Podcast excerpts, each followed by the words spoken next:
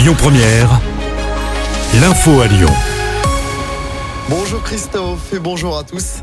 Un peu plus d'une semaine après la rentrée scolaire, un rassemblement est déjà prévu à Lyon. Le rendez-vous est donné à 14h devant l'inspection académique située dans le 7e arrondissement. Les syndicats dénoncent une rentrée chaotique dans les écoles du département. De nombreux enseignants n'ont toujours pas d'affection. Certains ne connaissent pas leur complément de service. Voilà ce que disent les syndicats. C'est l'embouteillage dans les mairies si vous devez faire ou refaire votre carte d'identité ou votre passeport. Une panne informatique géante touche l'agence qui les fabrique. La panne dure depuis ce lundi. Des milliers de documents sont en attente. 100 millions d'euros, voilà ce que réclame la Croix-Rouge pour soutenir les opérations de secours au Maroc après le violent séisme de vendredi soir. Tremblement de terre qui a fait près de 3000 morts et plus de 5500 blessés. Les recherches se poursuivent pour retrouver d'éventuels survivants.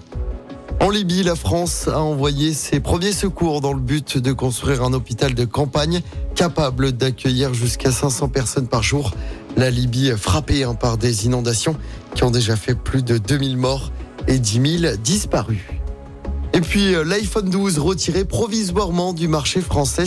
Ces ondes seraient trop puissantes selon l'Agence nationale des fréquences. C'est une première hein, pour la marque américaine. L'iPhone est euh, vendu depuis la fin de l'année 2020.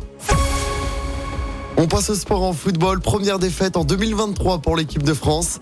Les Bleus battus à 2-1 hier soir en match amical en Allemagne. Antoine Griezmann a marqué sur pénalty à la toute fin de la rencontre. Après cette trêve internationale, retour des championnats dès ce week-end. L'Olympique lyonnais, dernier du championnat, affronte Le Havre dimanche soir en Ligue 1 au Groupama Stadium. Et on ne sait pas encore hein, quel entraîneur sera sur le banc de l'OL après le départ de Laurent Blanc en début de semaine. Gennaro Gattuso, l'italien, a donné son accord à l'OL, mais John Textor n'a pas encore pris sa décision.